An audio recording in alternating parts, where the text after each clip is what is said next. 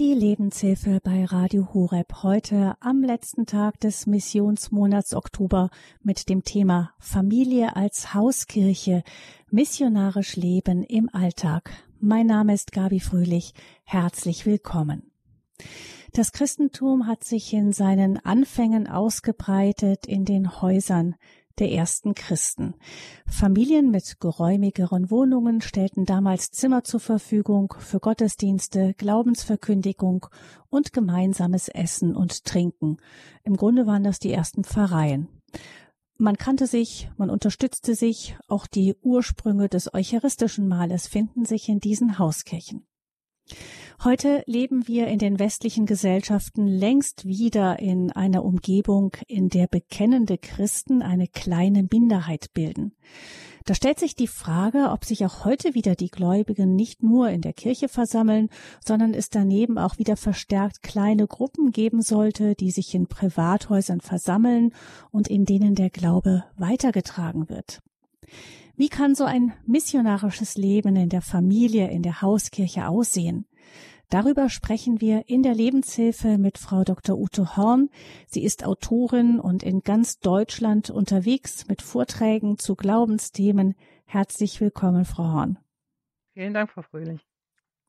Frau Horn, Sie selbst und Ihre Familie gehören zu einer Freikirche und in vielen dieser freikirchlichen Gemeinden gibt es das Prinzip der Hauskreise. Wie im Grunde von Anfang an. Wie ist denn da so das Miteinander von dem Gemeindeleben auch in der Kirche und den Hauskreisen? Also im Idealfall befruchtet sich das natürlich gegenseitig und die Anonymität, die doch, je nachdem wie groß so eine Gemeinde ist, wenn das 150, 200 oder sogar 600 Leute sind, dann kann man da schon leicht untergehen und deswegen ist das ideal, wenn es dann Hauskreise gibt, wo man sich dann mit sechs bis acht, maximal zehn Leuten Danach wird oft ein Hauskreis wieder getrennt und man macht daraus zwei Hauskreise. Wenn man sich da treffen kann und das, was man zum Beispiel am Sonntag gehört hat, in Predigen nochmal vertiefen kann, überlegen kann, wie kann man das im Alltag umsetzen. Und man kann halt auch selber seine eigenen Nöte mit einbringen. Man kann für sich beten lassen, man kann Fürbitte tun, man kann dann aber auch von Glaubenserfahrungen berichten, wenn dann zum Beispiel so ein Gebet erhört wurde.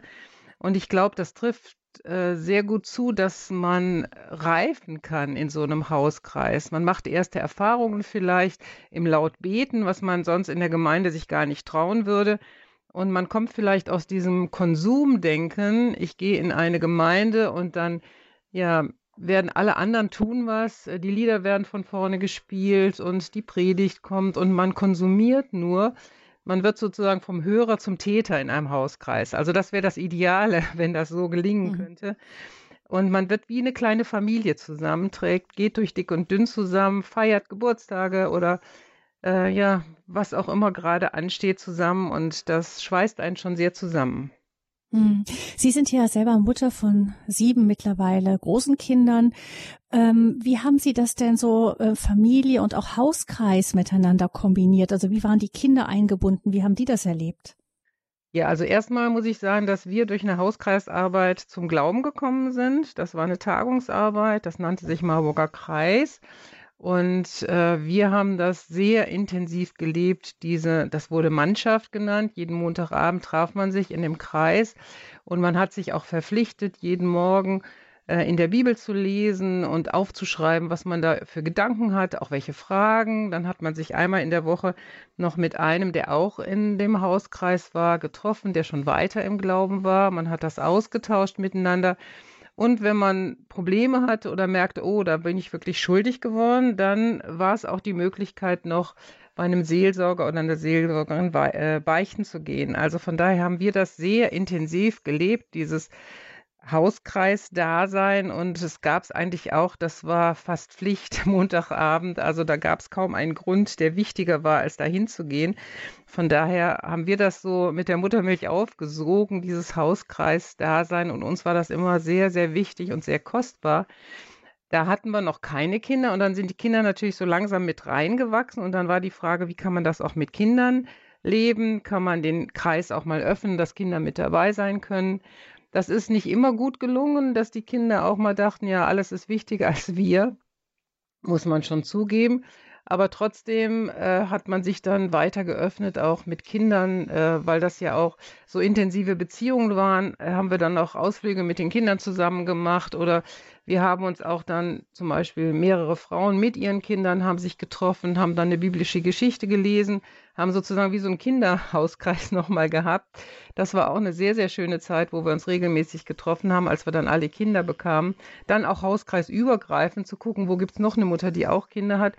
Und dann haben wir mit den Kindern noch gebastelt, äh, diese Geschichte, oder sie gespielt, dann noch zusammen gesungen. Wenn eine Mutter eine Gitarre hatte, konnten wir auch äh, Lobpreislieder singen. Also das hat sich danach ganz gut entwickelt. Aber das, ähm, wenn ich das so richtig verstehe, Sie haben zwar von Freundschaft gesprochen, dass da echte Freundschaften draus geworden sind, aber die Freundschaft ist nicht so die erste treibende Kraft, oder? Nein, die ist nicht die erste treibende Kraft. Und es wird im Allgemeinen auch, ich meine, es gibt zwar, dass man sagt, okay, hier Jugend mehr zusammen, da vielleicht mehr ein Seniorenhauskreis oder ich habe jetzt gerade einen Frauenhauskreis aufgemacht, aber die meisten Hauskreise sind sehr gemischt, von jung bis alt. Äh, von daher ist das richtig. Das erste Ziel eines Hauskreises ist eigentlich, äh, den Glauben zu leben, näher die Bibel kennenzulernen, zusammen zu beten, äh, das ist eigentlich das Hauptzentrum eines Hauskreises.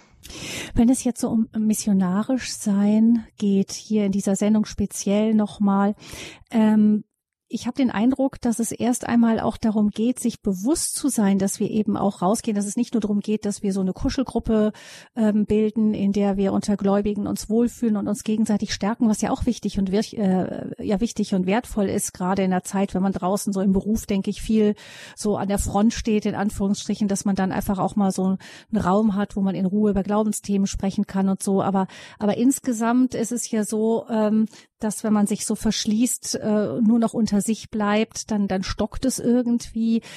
Wie haben Sie sich das so bewusst gemacht, dass Sie eben als Gläubige nicht nur so unter sich bleiben, sondern dass Sie auch wirklich missionarisch sind, auch als Familie missionarisch sind? Ja, mir wurde das irgendwann sehr bewusst, dass ja der Geist Gottes in mir wohnt und überall da, wo ich bin, müsste dann theoretisch ja auch Kirche sein. So habe ich das für mich gesagt. Und äh, dann immer, wenn wir wieder umgezogen sind, weil die Familie größer wurde oder weil wir meinen Vater aufnehmen wollten, dann habe ich über dieses neue Haus, in das wir gezogen sind, gesagt, Jesus, mach aus diesem Haus eine Kirche. Ich möchte, dass Menschen wissen, dass wir zu dir gehören und dass du in unserem Haus wohnst. Mein Haus und ich, wir wollen dir dienen. Und so möchte ich auch, dass die Menschen um uns herum erfahren, dass es dich gibt und dass wir mit dir leben. Und dass hier ein Ort ist, wo man über Gott reden kann, wo man auch Gebet haben kann, wenn man das wünscht und wo man Menschen findet, die versuchen auch die, ja, die Barmherzigkeit umzusetzen, die Hilfsbereitschaft. Und das ist etwas, was ganz tief in mir drin ist. Und das hat sogar auch, als ich äh, vor zehn Jahren ins Krankenhaus musste und an einem Gehirntumor operiert wurde, habe ich auch, als ich auf der Intensivstation lag, gebetet, äh, Jesus, mach bitte aus dieser Intensivstation eine Kirche. Oder als ich dann auf Normalstation war, habe ich gesagt, mach aus diesem Raum, in dem ich hier bin, eine Kirche. Ein Ort, an dem man dich spürt. Und interessanterweise habe ich das also jetzt bei dieser Gehirnoperation gespiegelt bekommen, dass ein Krankenpfleger meinem Mann sagte, also das war ganz besonders, dieses Zimmer, in dem ihre Frau war. Da war so ein Friede und wir wollten immer gerne, wenn die Frau geklingelt hat, zu ihr reingehen, weil da so eine besondere Atmosphäre war. Und da habe ich mich gefreut, dass ich sage, Jesus, du hältst wirklich Wort, wenn man dir so etwas sagt und wenn man das bewusst umsetzt. Und für meine Nachbarn habe ich dann angefangen, wenn ich jetzt in ein neues Gebiet gezogen bin, habe ich geguckt, wie heißen die Nachbarn um mich herum habe eine Liste gemacht und habe sehr regelmäßig für sie gebetet und ähm, dass sie Gott finden, dass sie seine Liebe annehmen können, dass wir in Kontakt kommen. Und das Zweite, was ich aber auch gemacht habe, ich habe geguckt, was ist hier an Aktivität in dieser Straße. Und zum Beispiel jetzt in der letzten Straße, wo wir hingezogen sind, 2001 war das, da gab es immer jeden ersten Freitag im Monat hat man sich hier in einem Lokal getroffen. Und obwohl wir ganz viele kleine Kinder hatten, haben wir uns bemüht, dass wenigstens einer von uns immer daran teilnehmen konnte, damit wir die Nachbarn auch ein Stück kennenlernen konnten. Oder wenn ein Nachbarschaftsfest war, Dann sind wir hingegangen oder auch bei den Martinsumzügen, das haben die hier sehr schön in dieser Straße gestaltet, dass man dann äh, mit seinen Kindern mitgehen konnte mit der Laterne. Es wurde gesungen, vorher wurde angekündigt, an dem Freitag kommen wir mit den Kindern vorbei. Also hier war ein sehr reges Nachbarschaftsleben. Dann ist es ein Stück weit eingeschlafen. Im Moment kommt es gerade wieder, weil jetzt wieder neue Familien mit kleinen Kindern kommen. Ich habe also gerade heute Morgen einen Zettel im Briefkasten gehabt. Äh, wir treffen uns da und da mit den Kindern und wir werden an dem Tag kommen. Bitte bereiten Sie sich ein bisschen vor, dass Sie was da haben für die Kinder. Und ja, so haben wir halt versucht, in unserer Nachbarschaft Kontakte zu bekommen, einzuladen. Wir haben auch die Nachbarn eigentlich immer wieder eingeladen, wenn wir größere Feiern hatten, dass wir sie mit dazugeladen haben. Als wir 30 Jahre Ehe gefeiert haben, haben wir sie in unsere Gemeinde eingeladen. Sie waren mit im Gottesdienst dabei und hinterher haben wir dann da noch einen Umtrunk gemacht. Und äh, so dass sie auch die Gelegenheit hatten, wirklich uns auch in unserem Umfeld in der Kirche kennenzulernen. Das heißt, auf der einen Seite sind Sie auch bewusst eben auch in die Nachbarschaft reingegangen, sind offen gewesen für, ähm, gegenüber allen Menschen, die so um Sie herum wohnen. Und die Nachbarn haben die auch dann immer mitbekommen, dass Sie Christen sind? Haben Sie das ähm, gleich auch immer schnell gesagt oder wie sind Sie damit umgegangen? Wir haben sie halt eingeladen zu einem Gottesdienst, von daher äh, war das ja offensichtlich. Und wenn sie dann an diesem Gottesdienst teilgenommen haben, haben sie schon oft auch gesagt, oh, das war jetzt was ganz anderes oder das war was sehr Besonderes, weil wir auch zum Beispiel jetzt äh, gerade an der Rubin-Hochzeit, also wir waren jetzt 40 Jahre verheiratet, da haben mein Mann und ich uns gegenseitig gesagt, was gut gelaufen ist in unserer Ehe und was wir uns vielleicht noch wünschen für die nächsten zehn Jahre. Und äh, ja, der Pastor hat äh, eine wunderbare Predigt gehalten und äh, wir haben sehr viele sehr schöne, moderne Lobpreislieder gesungen und das hat sich schon sehr beeindruckt, dass man auch so Gottesdienst feiern kann und dass man ja Ehe feiern kann. Und uns das war, war uns irgendwo ganz wichtig in der Zeit, wo so viele Ehen zerbrechen, zu sagen, ja, mit Gottes Hilfe haben wir es so weit geschafft und wir hoffen, dass Gott auch weiter den Segen über unsere Ehe hält, dass wir es auch die nächsten Jahre weiter gut miteinander haben.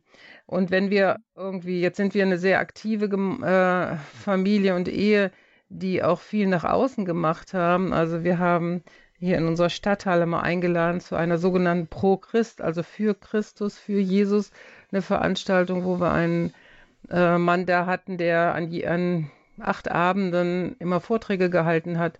Und da wir das mit organisiert haben, haben wir dann auch allen Nachbarn geschrieben, wir würden uns riesig freuen, wenn sie kommen. Und äh, wir haben da nie einen Hehl draus gemacht, äh, und haben immer persönlich eingeladen, dann auch mit ihnen drüber gesprochen. Und ja, der ein oder andere ließ sich einladen. Das waren jetzt von hier vielleicht 30 Leuten, sind nur zwei oder drei gekommen. Aber trotzdem haben die anderen auch davon erfahren und konnten dann auch manchmal in der Zeitung noch davon lesen. Hm. Das heißt, Sie haben einfach die Menschen an, um Sie herum an ihrem Leben Anteil haben lassen und da gehörte eben der Glaube selbstverständlich dazu. Wie haben denn die Nachbarn reagiert darauf, auch auf dieses auch wirklich ähm, offene Christsein, was Sie so auch gezeigt haben? Ja, im Großen und Ganzen ähm, wurde das äh, positiv aufgenommen und wir konnten auch für den einen oder anderen auch in der Not mal beten und sind dann auch hingegangen.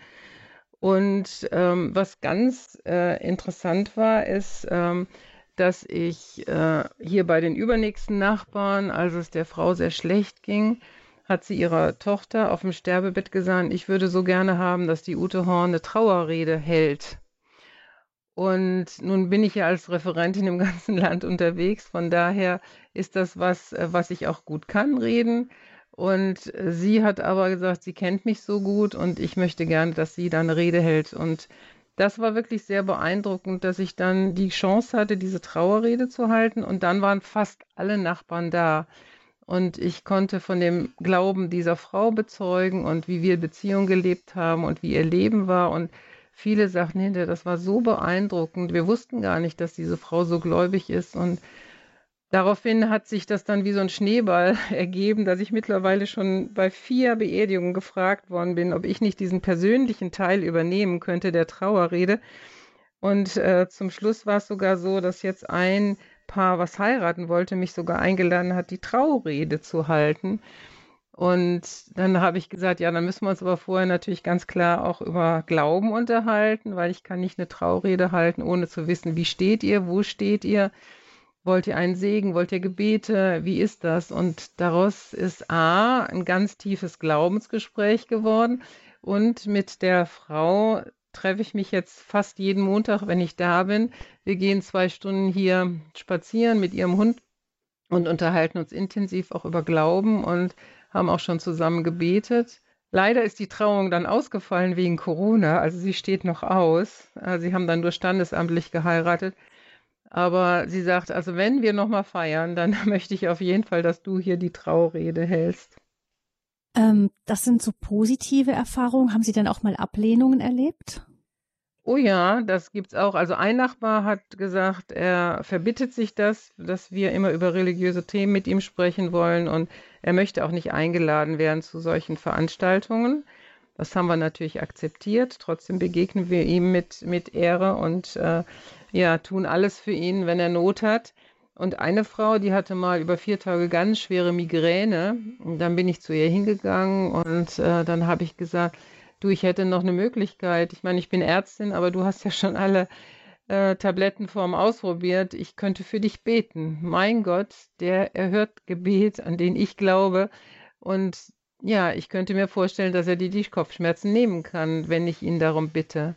Und dann guckt sie mich an und sagt, deinen Gott lehne ich bis jetzt immer noch ab. Ich, ja, ich kenne ihn nicht und bis jetzt, äh, ja, glaube ich auch nicht.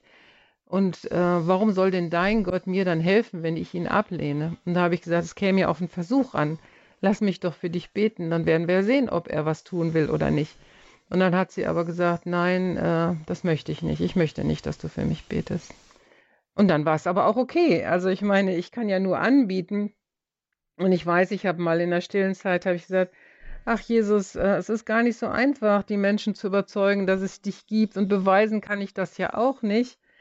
Und ich hatte so in meine Gedanken hinein den Satz, du, du brauchst sie nicht überzeugen. Du musst nur von dem zeugen, was du mit mir erlebst. Du musst mein Zeuge sein. Mehr brauchst du gar nicht. Und was ich in deinem Leben getan habe und was ich für dich tue, äh, den Rest macht er. Und das hat mich äh, beruhigt und das hat mich zuversichtlich gemacht, dass wenn ich lebe mit ihm, dass ich glaube, dass andere dann vielleicht auch in der Not kommen und sagen, sag mal, du hast so viel Schweres erlebt, wie hast du das geschafft? Oder wo nimmst du die Kraft her? Oder wie kommt es dazu, dass du sieben Kinder hast oder so? Und dann kann ich einfach erzählen, was ich mit Gott erlebe und mache sie neugierig und hungrig und vielleicht kann ich den einen oder anderen dann auch näher an sein Herz bringen. Und wie gehen Sie da, also Sie haben so die, die regelmäßigen ähm, Veranstaltungen, wo Sie einfach offen sind und die Leute einladen, die um Sie herum sind. Und dann geht es um die persönlichen Beziehungen, einfach auch äh, zu gucken, wer braucht gerade was, ähm, da einfach offen zu sein. Also Sie, Sie gehen einfach als Mensch, Ute Horn, äh, zu den Nachbarn hin und zu Ute Horn gehört einfach Ihr Glaube an Jesus Christus dazu. Genau, also zum Beispiel jetzt, wir haben gerade neue Nachbarn bekommen und ich war im Garten und habe so schräg gesehen, dass die Nachbarn gerade beim Frühstücken sind. Und dann habe ich gedacht, oh Mann, äh, ich komme, ich nehme mal ein paar Blumen hier aus dem Garten und habe da geklingelt und habe gesagt, ja, ich wollte sie einfach begrüßen als neue Nachbarn. Und dann haben die gesagt, ja, äh, wollen Sie reinkommen? Können Sie eine Tasse Kaffee trinken? Ja, dann habe ich mich dazu gesetzt. Und dann sagten sie, ja, wir frühstücken gerade. Äh, wollen Sie auch was essen? Ich sage, ja, ich habe sogar noch nicht gefrühstückt. Das stimmt. Dann haben wir zusammen gefrühstückt, eine ganz tolle Zeit zusammen gehabt. Also das ganz normale Leben miteinander teilen und sich kennenlernen und ähm, ja dann auch anbieten, ne? wenn man Not ist oder wenn man Mehl fehlt oder so, nicht gleich in den nächsten Supermarkt fahren, sondern mich fragen. Äh, und ich würde mir auch die Freiheit nehmen, sie zu fragen. Und ähm, ja, einfach Hilfsbereitschaft, Barmherzigkeit, äh, ein offenes Leben, das zieht die Menschen letztendlich auch an. Oder ja, Sie haben angesprochen, wenn jemand in Not ist. Ich hatte mal eine ganz interessante Erfahrung, dass ich so den Eindruck hatte, geh zu deiner Nachbarin und frage sie, wie es ihr geht. Und ich hatte aber so eine Liste, was ich alles machen wollte, und das passte mir jetzt überhaupt nicht so rüberzugehen. Aber die Frage ist, kann Gott uns wirklich schicken? Können wir seine Stimme hören? Ist das wirklich was, was wir erleben im Alltag, dass wir mit Gott so verbunden sind? Er sagt ja in seinem Wort, meine Schafe hören meine Stimme. Und die Frage, was ist denn dieses Hören? Und ich habe im Laufe meines Lebens erlebt, dass wenn ich auf solche Gedanken hin, mehr ist das nicht, ich höre jetzt keine laute Stimme, sondern ich habe einfach einen Gedanken. Geh zu deiner Nachbarin, frag sie, wie es ihr geht. Und dann denke ich komisch, also ich wäre jetzt nicht auf diesen Gedanken gekommen. Ist das vielleicht Gott, der zu mir redet? Und manchmal, ja, bin ich dann sofort folgsam und manchmal braucht es noch ein zweites, drittes Mal, weil ich wirklich gar keinen Gedanken dafür habe. Also in diesem Fall bin ich dann gegangen und habe geklingelt und die Nachbarin machte auf und sagte, äh, ach, was möchtest du denn hier? Und dann habe ich gesagt, ja, ich wollte dich eigentlich nur fragen, wie es dir geht. Ach, sagt sie, dann komm doch mal rein, dann trinken wir eine Tasse Kaffee zusammen in der Küche. Und dann bin ich reingegangen, da habe ich mich hingesetzt, sie hat Kaffee gekocht. Und dann sage ich, ja, wie geht's dir denn jetzt? Ne? Und dann setzte sie sich hin und sagte, mir geht's überhaupt nicht gut. Ich, es ist heute Montag, am Mittwoch werde ich äh, ins Krankenhaus gehen und äh, leider muss mir eine Niere entfernt werden. Ich habe einen Nierenkrebs. Und dann hatte ich noch so einen Gedanken, in mir bete für sie. Und ich dachte, ja, aber ich weiß doch gar nicht, ob sie glaubt oder so. Also man macht dann auch so komische ja, Gespräche, dass man denkt, also es ist doch wirklich gar nicht so schwierig, einfach zu fragen, darf ich für dich beten? Aber trotzdem habe ich mich da erst auch so ein bisschen gezogen. Und dann habe ich sie aber gefragt, darf ich für dich beten? Und dann fing sie an zu weinen. Und durch dieses Weinen konnte ich um den Tisch rumgehen und habe sie in den Arm genommen und ich habe dann gebetet, Jesus, ich bitte dich, dass du die Hände der Operateure segnest, dass sie Weisheit haben, wo sie, wie sie schneiden sollen, dass die Narkose gelingt, dass sie nicht so viel Schmerzen hat, äh, dass sie in dir geborgen ist und so. Also ich sage jetzt mal relativ normale Gebete, das, was man einem Menschen wünscht. Und irgendwann habe ich dann aufgehört zu beten und sie guckte mich an und sagte, boah, dass du gekommen bist, um mich zu fragen, dass du für mich gebetet hast. Ich bete ja auch. Also das berührt mein Herz so unglaublich, das denkst du gar nicht. Und dann habe ich noch gesagt, ja, wenn du Mittwoch operiert wirst und äh, du brauchst, äh, möchtest gern Besuch haben, ich komme dich besuchen. Was, das würdest du auch noch tun? Und äh, bis dahin waren wir jetzt nicht irgendwie Freundinnen in dem Sinne, sondern wir waren normale Nachbarn. Und ja, hier in dieser ganzen Nachbarschaft wird sich geduzt und äh, zu größeren Festen lädt man sich auch schon mal ein. Also es war jetzt nicht so das Natürlichste von der Welt, als ich zu ihr rübergegangen bin.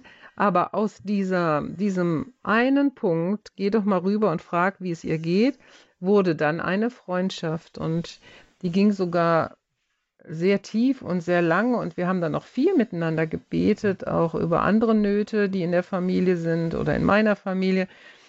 Und ja, sie ist letztendlich dann nach ein paar Jahren doch verstorben, auch an wahrscheinlich diesem Krebs. Jedenfalls war es auch, waren es auch Metastasen. Aber ich durfte bei ihrem Tod dabei sein. Ich habe für sie die Trauerrede gehalten und als ihr Mann ein paar Jahre später im Sterben lag, hat er gesagt, Ute, kannst du kommen? Und dann ist er auch in, praktisch in meiner Gegenwart gestorben und auch für ihn durfte ich die Trauerrede halten. Und ich dachte, boah, wie schade, wenn ich auf diesen Eindruck, frag sie doch mal, wie es ihr geht, nicht, nicht reagiert hätte. Und ich bin der Überzeugung, dass Gott ganz oft zu uns redet. Und wenn das nur ist, ruf doch mal die an oder mach doch mal das oder so. Und wir denken aber, ach nee, das habe ich jetzt keine Lust drauf oder wir kommen auch gar nicht auf die Idee, glaube ich, oft, dass es vielleicht Gottes Reden ist, dass er uns schubst zueinander. Aber ich glaube, sein, sein Anliegen ist einfach, dass wir gute Beziehungen haben, dass wir die Liebe weitergeben, die in uns ist. Familie als Hauskirche, missionarisch Leben im Alltag ist unser Thema hier in der Lebenshilfesendung mit Ute Horn. Ich bin im Gespräch mit äh, dieser Autorin und Seelsorgerin, die relativ regelmäßig bei uns auf Sendung ist. Ute Horn hat sieben Kinder große Kinder mittlerweile und ihr ganzes Leben im Grunde, ihre Familie auch als Hauskirche gestaltet. Wir haben gehört, das ist ganz eigentlich ganz unkompliziertes Dasein als Christ mitten in der Welt ist, offen sein für die Menschen, sich nicht verschließen, vielleicht nur nicht nur hinter den eigenen Nöten herrennen, sondern auch ähm, einfach mal auf Gottes Stimme hören, wie er zu uns spricht im Alltag und uns zu den Menschen sendet. Wir werden gleich nach einer Musik noch sprechen über das Thema Hauskreise, Hauskirche, Gemeinschaft, Leben als Christen im Alltag in unseren Häusern. Aber wir möchten Sie, liebe Hörerinnen und Hörer, auch gerne mit in dieser Sendung dabei haben, mit Ihren persönlichen Geschichten. Wie leben Sie Hauskirche? Wie leben Sie Ihr Christsein im Alltag, Ihr missionarisch sein im Alltag? 089 517 008 008 ist die Nummer zur Sendung. 089 517 008 008. Wir freuen uns, wenn Sie uns anrufen, wenn Sie uns Ihre persönlichen Geschichten erzählen oder natürlich auch gerne für Ihre Fragen an Ute Horn 089 517 008 008.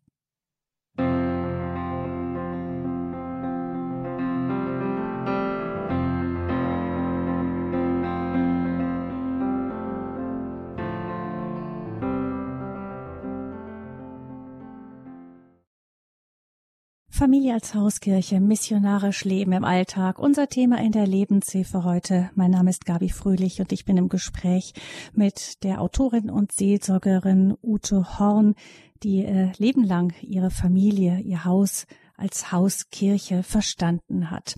089 517 008 008, das ist die Nummer, unter der Sie sich an dieser Sendung beteiligen können. Frau Weber ruft uns aus München an. Guten Morgen. Ja, schönen guten Morgen. Vielen Dank für die wunderbare Sendung. Ich äh, höre Frau Horn immer sehr gern und bin wirklich sehr beeindruckt auch und besonders dieses Gebet, ähm, da wo ich bin, soll Kirche sein. Das werde ich mir mitnehmen.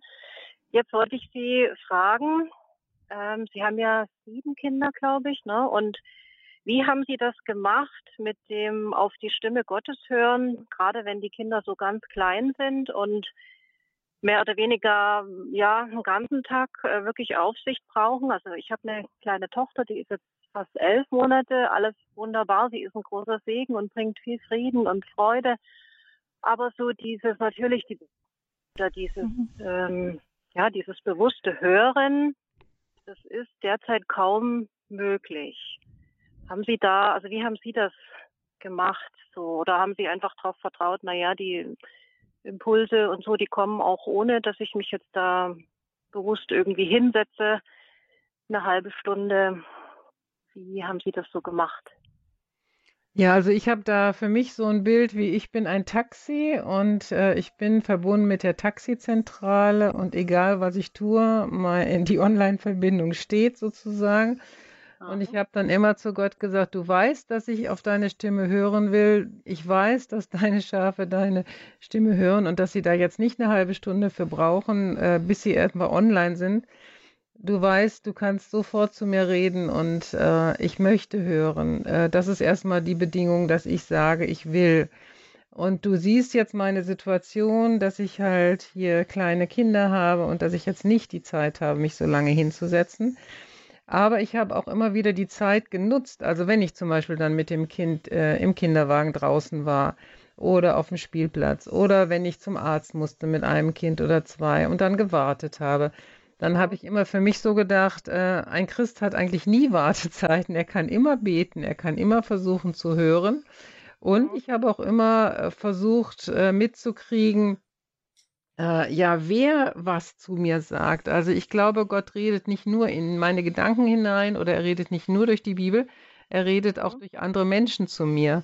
Und da habe ich auch versucht, immer sehr wach zu hören. Also ich bin weggekommen davon. Also am Anfang, als wir noch gar keine Kinder hatten, äh, war das äh, absolute Pflicht, was weiß ich, morgens mindestens eine halbe Stunde sich Zeit zu nehmen für Bibellesen und Beten.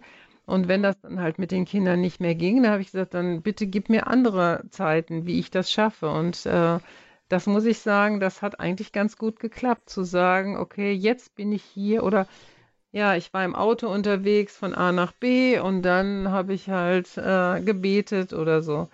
Also, dass man vielleicht ein bisschen wegkommt davon, dass man an einem Ort sein muss und da eine halbe Stunde äh, Stille halten muss und sich dann immer nur ärgert über die Kinder, die das einem nicht geben hin zu mhm. neuen Formen. Und ich meine, die Kinder, die sind ja nur, ja, also maximal 18 Jahre vielleicht in unserem Haus oder 10 Jahre brauchen sie uns ganz intensiv und danach werden Freunde immer wichtiger.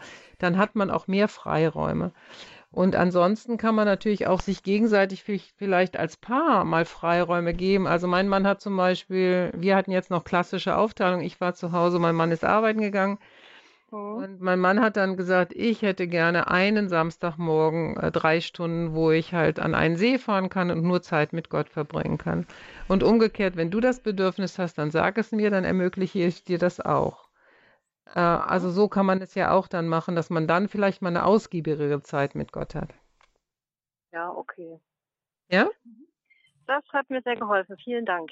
Ja, gerne. Dankeschön. Das Bild von der Taxizentrale, das nehmen wir gerne mit. Auch alle, denke ich, die immer verbunden bleibt mit äh, eben dir, das Taxi, das verbunden bleibt mit der Taxizentrale. Sehr schön.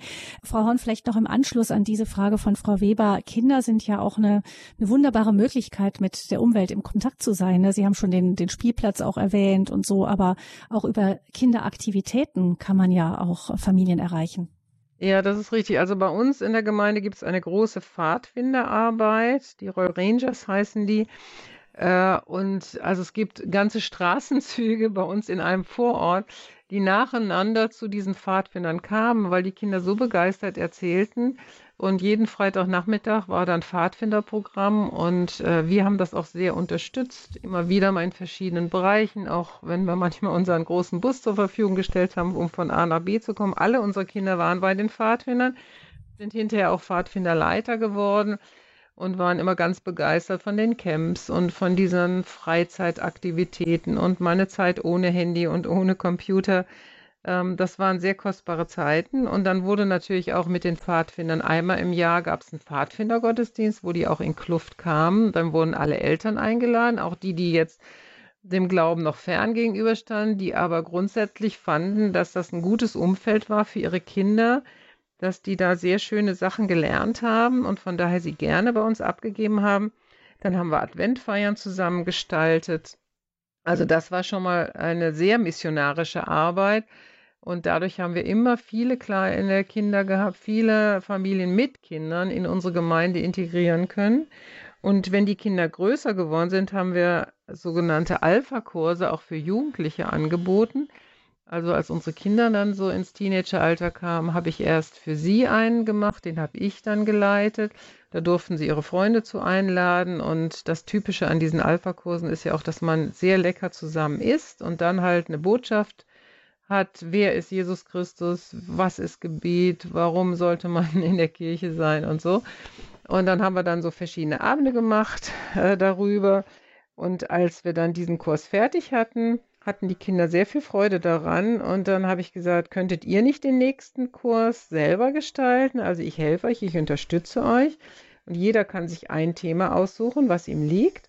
Und dann habe ich sogar noch äh, vorher eine Rhetorikschulung gemacht. Ich habe einen Mann kennengelernt, der es auch für Jugendliche sehr schön gemacht hat. Dann haben wir einen Nachmittag bei uns in der Gemeinde gehabt, wo auch andere dazu kamen. Dann haben wir eine Rhetorikschulung für Jugendliche angeboten, was ihnen auch in der Schule wieder sehr gut geholfen hat. Und dann haben die jeder ein Thema vorbereitet und sie haben sie mir dann vorher gehalten. Ich war auch, auch dabei bei diesem Alpha-Kurs und das war also auch eine sehr, sehr schöne Aktion, die wir zusammen gemacht haben. Oder ich weiß auch, mein äh, Mann, der hat das mal so gemacht, dass wir ganz viele Trauben geschenkt gekriegt haben. Grüne, äh, blaue Trauben. Und äh, dann ist er von Nachbarschaft zu Nachbarschaft mit den Kindern gegangen und hat diese Trauben verschenkt. Äh, wer möchte Trauben haben? Und das war auch äh, sehr besonders, so die Kinder damit einzubinden. Mhm.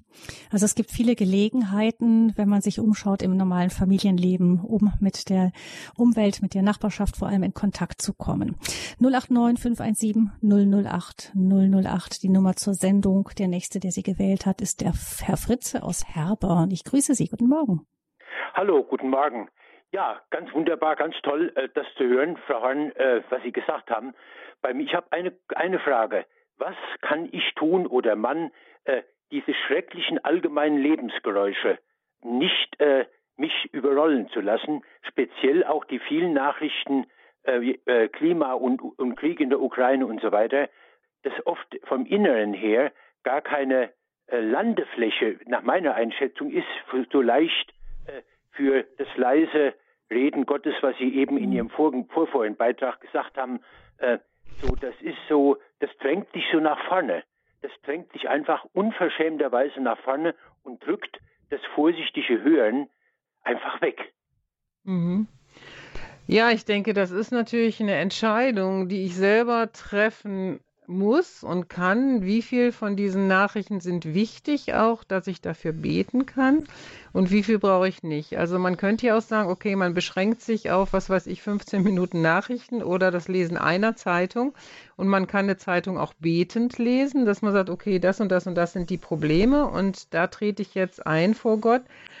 Und wenn mich das jetzt mehr beschäftigt ähm, oder ich sogar Angst habe jetzt, mhm. Habe ich für mich festgestellt, dass Angst ein sehr schlechter Ratgeber ist. Und ich gehe dann relativ schnell mit dieser Angst zu Gott und sage, Vater im Himmel, ich kann mit dieser Angst nicht leben, dass wir jetzt hier Krieg kriegen, dass ich äh, nächstes Jahr vielleicht nichts mehr zu essen habe oder keinen Strom mehr habe oder was auch immer. Und äh, ich gebe dir jetzt diese Angst und ich bitte dich, dass du mir hilfst, damit umzugehen. Und da habe ich eigentlich sehr gute Erfahrungen mitgemacht, egal was für Ängste sind, ob ich Witwe werde oder ob mein Kind äh, verunglückt oder so, dass ich gesagt habe, ich kann ja dem, dem nichts entgegensetzen. Ich kann durch meine Angst nichts besser machen. Wenn, kann ich nur, wenn ich, wenn ich Mut habe. Mut ist Angst, die gebetet hat, hat die Corinne ten Bohmer gesagt. Also wenn ich mutig jetzt weiß, ich soll das tun. Also wir haben jetzt auch eine ukrainische Familie bei uns äh, in einem der Wohnungen aufgenommen. Also ich kann was Positives dagegen setzen, aber ich kann auch nicht die ganze Welt retten. Aber mhm. mir ist es so bewusst, ich möchte den kleinen Schritt, den ich tun kann, den möchte ich tun. Und wenn das jeder von uns tut, dann wird die Welt eine andere sein. Aber wenn jeder wie gelähmt ist und sagt, ja, wir können ja sowieso nichts tun, es wird sowieso wie eine große Tsunami-Wolke über uns kommen, nein, das ist nicht wahr. Wir haben eine Stimme und wir können aufstehen, wir können was tun. Und im Gebet, das ist ja unsere Kernkompetenz, beten, äh, da können wir unglaublich viel bewirken. Oh, ganz herzlichen Dank, ganz herzlichen ja. Dank. Äh, ja, ja, ich sage vielen Dank. Auf Wiedersehen. Gerne, Herr Fritz. Gerne, Fritze. Wiederhören. Alles Gute Ihnen nach Herborn. Ja, es gibt ja auch viele Ängste Frauen. Ähm, die, die, hatte man und dann hinterher stellt man fest, es ist ja gar nichts passiert, nicht? Also man, man steigert sich da ja gerne auch rein. Also man ja. weiß ja, die Zukunft ist ja so ungewiss. Manches passiert, manches passiert aber auch gar nicht und über alles regen wir uns auf. Ja, genau. Und ich habe immer gesagt, zum Beispiel, mit der, äh, dass ich Witwe werde und meine sieben Kinder alleine großziehen müssen. Da habe ich gesagt, Jesus, ich glaube jetzt erstmal, dass mein Mann und ich das zusammen machen. Sollte es anders kommen und mein Schicksal ist es, Witwe zu werden, dann wirst du mir die Kraft geben, das umzusetzen. Mhm. Und äh, keiner kann sich vorher alles ausmalen, was alles passieren kann, ob ich Krebs kriege, ob ich äh, an einem Unfall sterbe, wie und was. Also das bringt überhaupt nichts, das macht mir nur Angst. Und auch da ist es natürlich toll, sage ich jetzt mal, wenn man einen Hauskreis hat, weil wir hatten mal einen überkonfessionellen Hauskreis. Äh, wir hatten so gedacht, ja, wenn wirklich jetzt überhaupt kein Benzin mehr möglich ist zu kaufen, weil alles zu teuer wird, dann möchten wir einen Hauskreis hier in unserem Haus haben, wo die Leute zu Fuß hinkommen können. Und äh, das ist einer Freikirche dann vielleicht nicht unbedingt gegeben, weil die Leute kommen auch von weiter her. Aber es gibt ja hier vor Ort auch Christen. Und dann haben wir halt Katholiken angesprochen und so und Protestanten und Freikirchler und haben gesagt, habt ihr Lust für einen überkonfessionellen Hauskreis? Und das haben wir dann gemacht. Also man sollte zu Fuß oder mit dem Fahrrad zu uns kommen können. Und der Hauskreis, der hat fünf Jahre Bestand gehabt, dann ist er wieder aufgelöst worden. Aber das, was ich erzählen möchte, dass in, in dieser Zeit hat eine Familie eine Totgeburt erleben müssen.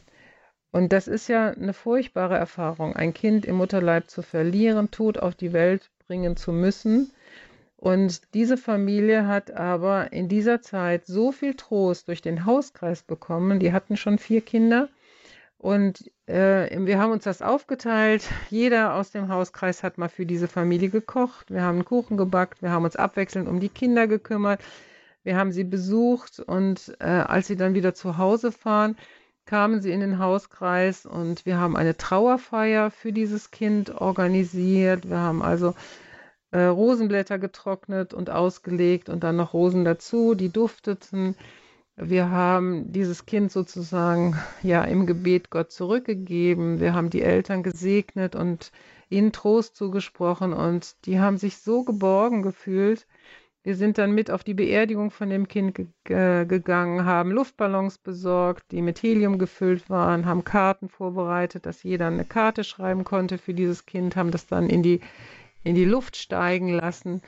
Und dieses Ehepaar hat immer wieder gesagt, boah, wie dankbar bin, bin ich, sind wir, dass wir diesen Hauskreis haben. Das hätte eine Kirchengemeinde in dem Sinne gar nicht so auffangen können, wie das dieser Hauskreis gemacht hat. Und das ist wunderbar, wenn man so durch Leid und Freude zusammen gehen kann. Hm, also da lohnt es sich zu schauen, auch initiativ zu werden und zu gucken, wen gibt es in meiner Umgebung, mit wem kann ich mich da zusammensetzen, gemeinsam beten. Kann man ja im Haus machen, aber vielleicht auch im Seniorenheim oder so andere suchen, versuchen zu gucken, ähm, wer ist noch so vielleicht auf einer Wellenlänge, mit wem kann ich starten und dann schauen, wen schickt Gott noch dazu. Genau. Mhm. Mhm. Ja, also der Kerngedanke immer, Kirche ist da im Grunde, wo ich bin, Tempel des Heiligen Geistes und irgendwie will Gott doch eigentlich immer Verbindungen schaffen. Wir ähm, danken jetzt nochmal Herrn Fritze für seinen Anruf, seinen Beitrag und Frau Schüssler ruft uns aus Althausen dran und ist jetzt bei uns in der Sendung zu Gast. Guten Morgen. Guten Morgen, hier ist Petra Schüssler aus Althausen. Ja, ich wollte mich nur kurz einbringen. Äh, also ich habe selber schon viel durch Gebet, viel Erlebnisse erlebt, die einfach unsagbar sind. Und ich bin in einem Bibelkreis seit kurzer Zeit und wir beten oft für kranke Menschen und erleben wirklich oft, dass das Gebet so viel Kraft hat. Also ich möchte das gerne jedem weiter raten, einen Kreis aufzumachen und wirklich zu beten und den Herrgott zu preisen. Und es ist einfach was Wunderschönes. Und ich bin auch noch im Gospelchor und da sage ich dann immer, kommt, wir singen heute oder beten heute singend für die Kranken und sagt die Namen und sagt, meine Schwächerin ist jetzt vom Fahrrad gestürzt, hat sich einen Wirbel gebrochen. Und dann habe ich gesagt, Gabi, dürfe ich für dich beten im Gospelchor? Und wir haben gesungen und meine Schwägerin wurde nicht an der Wirbelsäule operiert. Sie ist jetzt seit acht oder zehn Wochen wieder voll auf den Beinen und sie sagt, Petra, danke, dass ihr für mich gebetet habt. Ich wollte da nur Zeugnis abgeben, was das mhm. Gebet mhm. wirkt. Und ich bedanke mich für Ihre Sendung. Es ist sehr, sehr schön dazu zu hören. Mhm. Ja, vielen Dank, Frau Schüssler, auch für Ihren Beitrag. Dankeschön, Frau Stößler. Alles Gute, viel Segen Ihnen. Dann hören wir weiter bei Frau Pfeffer aus Wilhelmsdorf. Wird, was sie uns zu sagen hat. Grüße Sie. Ja, hallo, hier ist Christine Pfeffer. Guten Morgen. Morgen. Vielen Dank für Ihre wunderbare Sendung. Ich bin wirklich ja dankbar, gell, dass man so in allem, in jedem Moment eigentlich mit Gott unterwegs sein kann. Und ich wollte jetzt anknüpfen an die Frau Weber, die vorher gefragt hat, wie es mit kleinen Kindern gut geht. Also wir hatten damals auch, ich habe vier Jungs und also es sind 15 Jahre ungefähr her, als die klein waren und da haben wir das äh, von den Kisi-Schäfchen Hallo du, Gott liebt dich so äh, dieses Buch gemacht. Das geht über ein Jahr, das ist so eine Krabbelgruppe und da gibt's äh, Stundenentwürfe über 30 Stunden. Das ist ja super vorbereitet. Da ist immer äh, ein Puppentheater dabei, dann ein Bild, wo sie ausmalen dürfen und dann wird gefespert zusammen und gebetet und gesungen. Und äh, die Kinder sollen einfach, weil es dem Alter entspricht, einfach mit allen Sinnen da sein können und Gott erleben und mit ihren Mamas. Und uns geht's ja da eigentlich ziemlich gleich. Wir sitzen alleine zu Hause mit den Kids und müssen irgendwie den Haushalt hinkriegen und da fanden wir das alle sehr befreiend, dass wir uns einfach treffen können und zusammen festbauen, auch am Schluss und Geburtstag feiern. Und es verbindet uns bis heute. Also wenn wir uns im Dorf sehen, die Verbundenheit spüren die Kinder und auch wir immer noch. Genau, so als Empfehlung gibt es ja auch noch das Programm äh, von äh, Jugend mit einer Mission, glaube ich.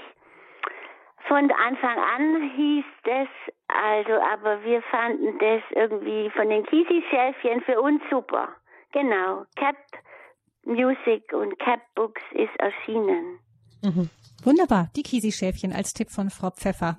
Dankeschön für Mütter mit kleinen ja. Kindern. Alles Gute, ja. Gottes Segen. Ja. Auch Ihnen, alles Gute Ihnen, Frau Pfeffer. Wunderbar. 089 517 008 008, die Nummer zur Sendung Missionarisch Leben im Alltag hier in der Lebenshilfe bei Radio Horeb. Herr Bitterholf Wolf aus Wangen im Allgäu ist der Nächste. Grüße Sie. Ja, guten Morgen. Morgen. Frau Gabi Fröhlich und Frau Horn. Mhm. Also wunderbar, dass Sie diese Sendung bringen. Wir haben auch einen Hauskreis und der besteht schon weit über 35 Jahre. Wir haben gute Erfahrungen gemacht. Zwei Jahre waren wir etwas down durch diese Pandemie, konnten wir uns nicht mehr so treffen, nicht mehr so oft. Aber jetzt im vergangenen Monat waren wir wieder beieinander und war einfach das Bedürfnis da, dass wir alle wieder zusammenkommen. Wir sind insgesamt fünf Familien, also zehn Personen. Wir haben ein eigenes Raum, wo wir uns immer treffen. Wir wechseln immer ab von Familie zu Familie.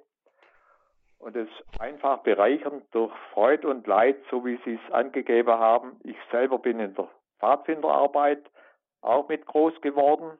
Ich bin etwas schon über 75, habe acht Enkel, vier Urenkel, also auch Erfahrung in der Familienarbeit und die ist uns zu Hilfe gekommen durch das Hausheiligtum, das bei uns seit 51 Jahren besteht. Nächstes Jahr haben wir 50 Jahre Jubiläum.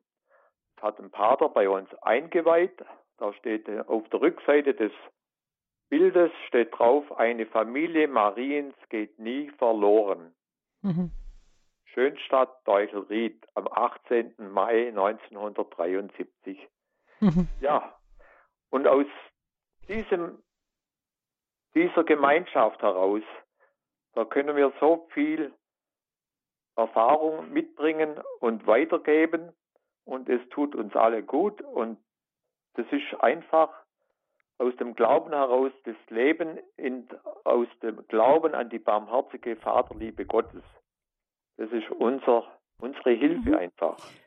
Ja, bitte, was Sie beschreiben, eben so ein Hauskreis, der auch wirklich durch dick und dünn geht, über lange Zeiten, schwere ja, genau. Zeiten teilweise auch und so, aber der Sie so durchs ganze erlebt. Leben begleitet Leid hat. Leid und Freude ja. erlebt in der Familie, in Wunderbar. der Familie, mhm. da ist ein Kind, hat Selbstmord gemacht, ein anderes Kind ist im Unfall um, untergegangen. Mhm.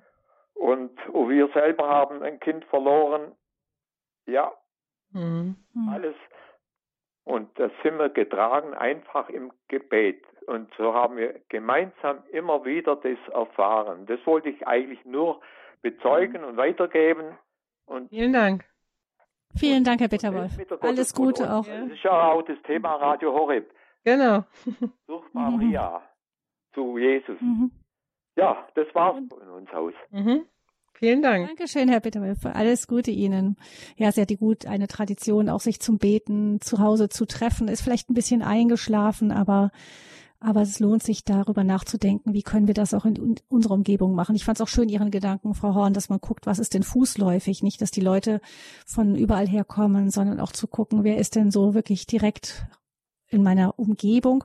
Und ähm, mir scheint bei Ihnen auch immer wieder durchzuklingen, es geht jetzt nicht nur um das Beten füreinander, sondern wirklich auch ganz konkrete Zeichen der Nächstenliebe setzen. Ja, also im Grunde auch ein Lebenszeugnis abgeben davon. Also es geht nicht nur darum, bete ich für dich und tue ich das laut oder lade ich ein zu ähm, irgendwelchen Veranstaltungen, wo man vom Glauben erzählt, sondern die Menschen sollen auch ganz konkret spüren können, dass ähm, Gottes Liebe durch uns in diese Welt kommen möchte. Ja, also das ist auf jeden Fall auch mein Anliegen. Also es gibt so einen Satz, ne, evangelisiere, wenn es sein muss, mit Worten. Ja, also am besten mit Taten. Äh, und wenn es sein muss, kannst du auch mit Worten evangelisieren. Das hat mich immer so wachgerüttelt. Und äh, ich habe neulich mit einer Frau telefoniert, die ist schon über 80 und die hat mir erzählt, ich habe für 2022 das Jahr der Gastfreundschaft ausgerufen. Ich sage, wie meinst du das denn? Und dann sagt sie, ja, ich habe mir vorgenommen, jede Woche lade ich andere Menschen aus meiner Nachbarschaft ein und ich koche für sie. Also sage nicht, du bist zu alt, sage auch nicht, du bist zu jung. Ja, und diese Frau hat an Ostern hat sie alle ihre Nachbarn in der Straße eingeladen in ihren Garten, hat Ostereier versteckt, es waren auch viele Ukrainer darunter, hat ihnen erklärt, wie wir Ostern feiern und warum wir Ostern feiern. Dann haben sie zusammen gegessen. Sie hatte vorher gebeten, dass jeder ein bisschen was mitbringt. Und sie sagt, wir hatten so eine schöne Zeit miteinander und ich konnte erzählen, warum wir Ostern feiern. Ja, also man muss halt nur kreativ sein, ne? Oder ich kenne eine andere Familie, die hat sich äh, auf die Fahne geschrieben, einmal im Monat laden sie eine andere Familie oder eine Einzelperson ein, die sie noch nicht so gut kennen oder vielleicht gar nicht kennen oder die neu in der Gemeinde ist. Und das ist auch was, was wir uns vielleicht nochmal vor Augen halten sollen. Also ich weiß noch, meine Eltern, also die waren jetzt in der normalen evangelischen Landeskirche. Mein Vater war da 30 Jahre Presbyter. Und ich habe das von Kind auf miterlebt. Sonntag, wenn wir im Gottesdienst waren, dann hat mein Vater oder meine Mutter geguckt, oh, wer ist ganz neu in der Gemeinde? ist dann auf die zugegangen, hat gesagt, ich habe sie hier noch nie gesehen und äh, darf ich fragen, wo kommen sie her und so weiter und dürfen wir sie zum Essen einladen. Also bei uns saßen immer wieder mal ganz fremde Leute am Tisch, die meine Eltern dann spontan zum Essen eingeladen haben. Meine Mutter hat dann immer ein bisschen mehr gekocht für Sonntag. Gut, wenn jetzt keiner kam, haben wir es am nächsten Tag gegessen. Aber einfach auch vorbereitet sein auf Situationen, die Gott dann schenkt.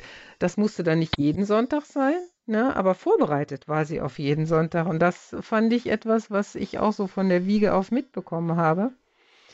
Und ich meine, jetzt in der Adventszeit ähm, gibt es doch auch viele schöne Möglichkeiten. Also ich weiß nicht, ob Sie das kennen von diesem äh, Nachbarschafts-Adventskalender, dass jeden Tag ein anderer Nachbar von 18 bis 18 oder 15 oder 30 was vorbereitet, halt sein Fenster schön schmückt, vielleicht Glühwein macht oder ein Punsch, kann auch antialkoholisch sein, ähm, dann eine Geschichte vorliest, man singt ein Lied zusammen, vielleicht gibt es ein paar Kekse und am nächsten Abend ist ein anderer dran. Und wenn man das organisieren würde, sagt, wer möchte sich dieses Jahr daran beteiligen, an einem Nachbarschafts-Adventskalender? Also ich weiß, dass es das in vielen Städten gibt und ich hatte mir auch schon überlegt, ob ich das vielleicht für unsere Nachbarn hier mal organisiere. Und das ist doch auch eine schöne Sache jetzt. Oder halt überhaupt jetzt in der Adventszeit, die bald wieder auf uns zukommt, äh, mal Leute nachmittags einzuladen zu selbstgebackenen Keksen, Plätzchen und einer Tasse Kaffee das braucht ja gar nicht viel Aufwand sein. Man backt ja sowieso Kekse und äh, dann kann man doch mal sagen, Mensch, hast du Lust um 4 Uhr? Und dann ist man eine Stunde oder zwei zusammen und man hat mal wieder voneinander gehört.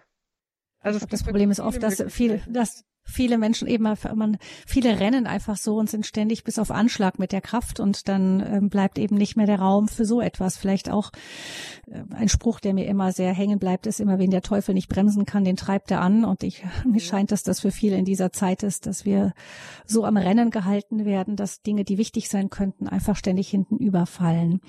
Ähm, Sie haben eben gesagt, dass Gebeten eben dann ähm, wenn es sein muss, mit Gebet ein, ein Moment, wo man doch in der christlichen Familie mit dem Gebet fast automatisch konfrontiert wird. Also bei denjenigen, wo das üblich ist, ist die Mahlzeit das Tischgebet. Wie haben Sie das denn damit gehalten? Also es, ich weiß, dass so gerade für die Kinder manchmal ist das so ein bisschen so eine peinliche Situation, fangen schon an zu essen und dann oder nehmen sich und dann heißt es Stopp, wir beten erst noch. Ähm, wie sind Sie damit umgegangen? Ja, also ich komme aus einer Familie, wo mein Vater noch in russischer Gefangenschaft war. Und er hat uns das wirklich ganz tief eingeprägt, wie dankbar wir sein sollen für Essen und dass wir immer Gott danken fürs Essen. Also ich kann das fast gar nicht essen, ohne zu danken. Und so habe ich das in unserer Familie auch gehandhabt. Ich habe gesagt, wir danken vorm Essen. Und ich meine, wenn man jetzt Kinder hat, kann man natürlich auch Lieder singen oder man kann Rap machen oder so. Das ist jetzt nicht immer gleich gewesen. Aber das war uns ganz wichtig. Schwierig ist es, wenn wir in einer anderen Familie sind und da ist es nicht üblich. Wie geht man dann damit um? Aber das, was wir ganz oft erlebt haben, dass Familien zu uns kamen, wir haben gebetet oder gesungen und dann wurden wir bei der Familie eingeladen und dann sagte die, könnt ihr vielleicht was singen oder beten, weil ihr macht das so schön. Also ich glaube, die Menschen merken, wenn das von Herzen kommt und wenn man das wirklich gerne Gott gibt, diesen Dank. Und dann sagen sie auch vielleicht mal, so ist es uns schon öfters gegangen, Kannst du beten oder könnt ihr beten? Ihr macht das so schön. Ich hatte mal, ähm, als unser Ältester klein war, waren wir mal in einer Familie auch, ähm, ist er immer wieder eingeladen in der Familie und dann hat mir die Mutter erzählt, ähm, hinterher, der, der saß dann da und hat, ähm, die Mutter haben gesagt, wir können anfangen zu essen und der fing einfach nicht an und dann hat sie ihn gefragt, schmeckt's dir nicht? Und dann hat er gesagt, nein, aber wir müssen doch noch beten. Also der war ja noch klein und ähm, ja. das war einfach so Gewohnheit, dass das Kind das dann einfach von selber und dann hat die ganze Familie, eine muslimische Familie, die alles wieder abgelegt und dann ähm, haben sie alle erstmal zusammen gebetet und äh, dann haben sie gegessen, damit der Kleine dann auch anfangen konnte. genau. Also das ist die, das eine, das ähm, man auch da einfach authentisch ist und so weiterlebt, ähm, wie man es einfach auch von Herzen her tut. Aber ich kann mir auch vorstellen, Frau Horn, es ist auch so, es geht ja beim Lebenszeugnis nicht nur darum, dass man eben aufmerksam ist auf die Bedürfnisse des anderen, versucht offen zu sein für die anderen mit ihrem ganz konkreten Leben, ähm, sondern eben auch authentisch zu sein, indem man auch sein Leben kohärent lebt als Christen. Nicht? Es gibt ja, ähm, oft wird ja ähm, auch den Christen vorgeworfen, dass sie das eine bekennen, aber das andere tun. Also ich kann mir vorstellen, dass das auch im konkreten Alltag eine Rolle spielt, wenn man gerade mit den Nachbarn zu tun hat und so. Wie, wie, wie fahre ich durch die Straße und wo parke ich mein Auto und so weiter. Auf jeden Fall. Also Nachbarn, die wissen mehr von uns, als wir glauben. Und ich weiß, eine Nachbarin, die hat dann nach fünf Jahren mal gesagt, also ich habe sie jetzt fünf Jahre lang beobachtet. Sie leben wirklich das, was sie glauben. Also von daher, die wissen alles über uns, die Nachbarn, und viel mehr noch, als wir denken. Ähm, das heißt, dass einmal das, das kohärente Leben mit, ähm, mit in den Alltag, mit den, in der eigenen Umgebung mit hineinbringen, das Christsein. Gibt es, manchmal gibt es ja so Momente, da ist man dann versucht, ähm, auch zum Beispiel eine kleine Unehrlichkeit äh, zu sagen. Also, ja, aber das kriegen die anderen dann mit der Zeit auch mit, ne, wenn man einfach nicht ganz gerade geht. Ja, also wir haben da ein sehr schönes Beispiel darüber, dass in unserer Nachbarschaft in fünf Familien wurde in den Garagen eingebrochen und es wurde viel gestohlen. Also auch Fahrräder und so. Also mein Fahrrad wurde auch gestohlen. Und dann kam die Polizei und hat bei allen geklingelt, hat gesagt, ist bei Ihnen auch was gestohlen worden? Und ich sagte, ja, mein Fahrrad ist gestohlen, war gut, das nehmen wir auf. War Ihr Fahrrad abgeschlossen? Und ich sagte, nein, nicht abgeschlossen. Wie war denn die Garage? Ja, ich sagte, die war auch nicht abgeschlossen. Ach, sagt er, dann haben sie es aber den Dieben leicht gemacht. Ja, ich sag, also so kann man das vielleicht ja auch nicht sagen. Man kann doch nicht einfach in ein Haus reingehen oder eine Garage aufmachen und da sich was nehmen, was man will. Naja, also der Polizist meinte das aber so sagen zu müssen. Und dann, äh, die anderen scheinen aber alle gesagt zu haben, dass bei ihnen alles äh, wirklich abgeschlossen gewesen war. Auf jeden Fall habe ich dann gebetet, Jesus, du weißt doch, wo dieses Fahrrad ist. Kannst du nicht dem Dieb ein schlechtes Gewissen machen und dass er das Fahrrad zurückgibt? Und ja, ich sag, ich habe manchmal so einen naiven Glauben, mein Papa in Himmel versteht mich immer und der kümmert sich um mich und der sieht mich jetzt, was ich brauche. Auf jeden Fall ist es so dann weitergegangen, dass nach ein paar Tagen äh, kam ich vom Einkauf zurück und ich traf dann ein Nachbar und der sagt, Ute, ich glaube, dein Fahrrad ist gefunden worden. Ach, ich sag, komm, veräppel mich doch nicht. Und dann sagt er, doch, hast du noch nicht nachgeguckt im Briefkasten? Da liegt ein Zettel drin, in jedem von unserem Briefkasten. Es wäre ein Fahrrad gefunden worden, beziehungsweise ein Dieb hätte ein Fahrrad zurückgegeben. So hat er gesagt. Ähm, und der Dieb hat gesagt, das war aus einer unverschlossenen Garage und es war nicht abgeschlossen. Nur wer das gesagt hat, dem gehört das Fahrrad. Und du bist die Einzige, die gesagt hat, dein Fahrrad war nicht abgeschlossen und war nicht aus einer verschlossenen Garage. Und dann bin ich nach Hause und habe wirklich diesen Zettel gefunden von der Polizei, habe da angerufen, habe gesagt, sagen Sie mal, stimmt das? Sie haben ein Fahrrad zurückbekommen? Ja, ja, sagt er, ganz merkwürdig. Ein Mann hat das Fahrrad zurückgebracht und hat das dazu gesagt. Ja, ich sage, das könnte ich sein. Äh, kann ich denn kommen? Ja, dann bin ich auf die Wache gegangen und da stand wirklich mein Fahrrad. Natürlich weiter unabgeschlossen. Und ich bin dann nach Hause gefahren und ich dachte, hätte ich das Fahrrad auch zurückgekriegt, wenn ich gelogen hätte? Oder hat Gott mich vielleicht geprüft und hat er mich jetzt dafür belohnt, dass ich nicht gelogen hätte?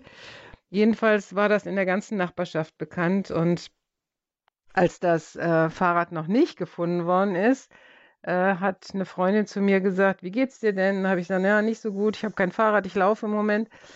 Und dann sagt sie, aber du kriegst es doch von der Versicherung wieder. Nee, sag ich, krieg's nicht von der Versicherung wieder. Das war nämlich nicht abgeschlossen. Und dann meinte sie, ja, aber wieso? Du kannst doch einfach sagen, es war abgeschlossen. Das ist doch nicht so schlimm. Das machen doch alle so. Da zahlt die Versicherung doch. Und dann habe ich gesagt, nein, weißt du, ich diene einem großen Gott und der sieht alles. Und der hat gesagt, wir sollen nicht lügen und deswegen habe ich das nicht gemacht. Und dann sagt sie, oh, Christsein kostet dich was. Mhm. Da habe ich viel drüber nachgedacht, wann mich Christsein was kostet. Mhm. Und ähm, wie, hat, wie hat die Nachbarschaft reagiert auf diese? Ja, also wie gesagt, ich habe nur mit diesem einen mhm. Nachbarn, ne, der gesagt hat, boah, stell mhm. dir vor, dein Fahrrad ist gefunden. Alle anderen Fahrräder sind nicht zurückgekommen, nur dieses mhm. eine.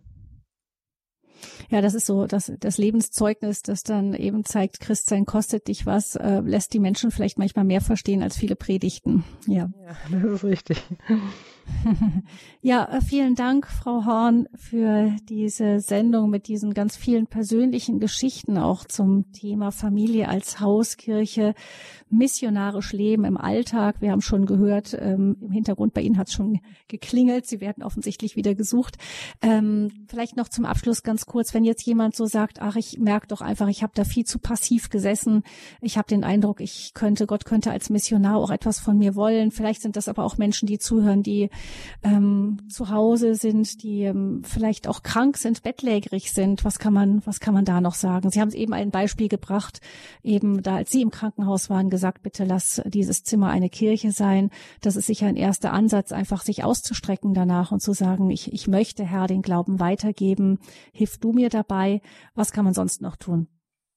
Ja, also ich denke, auch als kranker Mensch äh, kann man ja Besuch bekommen und kann man davon erzählen, dass man trotzdem Lebensfreude hat und dass man trotzdem die Hoffnung nicht aufgibt. Also ich bin sehr viel in meinem Leben krank gewesen und ich habe immer geglaubt, dass es irgendwie noch besser mit mir werden kann und dass man beten kann. Und ich weiß, meine Großmutter, der hat immer gesagt, ja, ich bin ja jetzt schon so krank und so alt, ich kann nicht mehr viel, aber beten kann ich immer noch meine Hände für euch falten und ihr werdet das vermissen, wenn ich mal tot bin, dass ich nicht mehr für euch bete. Also das ist ein ganz, ganz kostbarer Dienst, den man als Christ immer wieder machen kann, diese Fürbitte. Und da danke ich auch ganz besonders allen älteren Menschen und allen Menschen, die krank sind und die sagen, ich kann ja nur noch beten. Nein, das ist ein ganz, ganz wichtiger Dienst.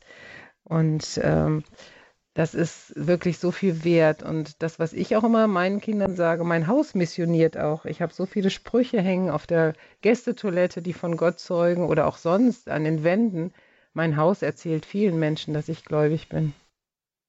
Wunderbar. Beten ist das, was wir missionarisch am Ende immer tun können. Vielen Dank, Frau Horn, für die vielen Impulse hier zum Thema Familie als Hauskirche, die Sie uns heute gegeben haben. Vielen herzlichen Dank auch Ihnen und Ihrer Familie von Herzen. Gottes Segen für Ihr wertvolles Dasein in der Welt und auch dafür, dass Sie immer wieder hier bei Radio Horeb uns auch eben diese missionarischen Impulse geben.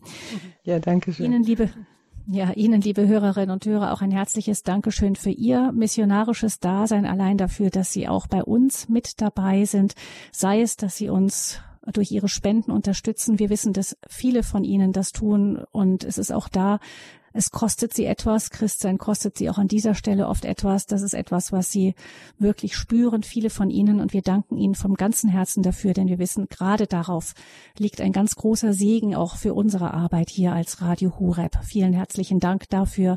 Danke für Ihr Gebet, für Ihr Mitsein, Ihr Mitsprechen auch in diesen Sendungen. Das bereichert unsere Sendungen, dass Sie Ihre persönlichen Lebensgeschichten mit hier einbringen. Ein herzliches Dankeschön Sie ermöglichen durch Ihre, Ihre Hörer sein und die Hörerinnen sein unsere Arbeit hier als Radio Horeb auf ganz vielfältige Art und Weise, auch durch ihr Ehrenamt, zum Beispiel im Team Deutschland. Es gibt ganz viele Möglichkeiten, bei uns mitzuwirken, auch missionarisch tätig zu sein, zum Beispiel in den Team Deutschland Gruppen, die sich an vielen Stellen auch zu so etwas wie kleinen Hauskreisen entwickelt haben. Sie können gerne immer im Hörerservice anrufen und nachfragen, was es für Möglichkeiten für Sie geben könnte unter 08328 921 110 08328 921 110 ist die Nummer vom Radio Horeb Hörerservice, der in allen Ihren Anliegen für Sie da ist. Ich bin Gabi Fröhlich und ich wünsche Ihnen allen noch einen gesegneten Tag, nicht ohne auf die Sendung am morgigen Allerheiligen Tag hinzuweisen.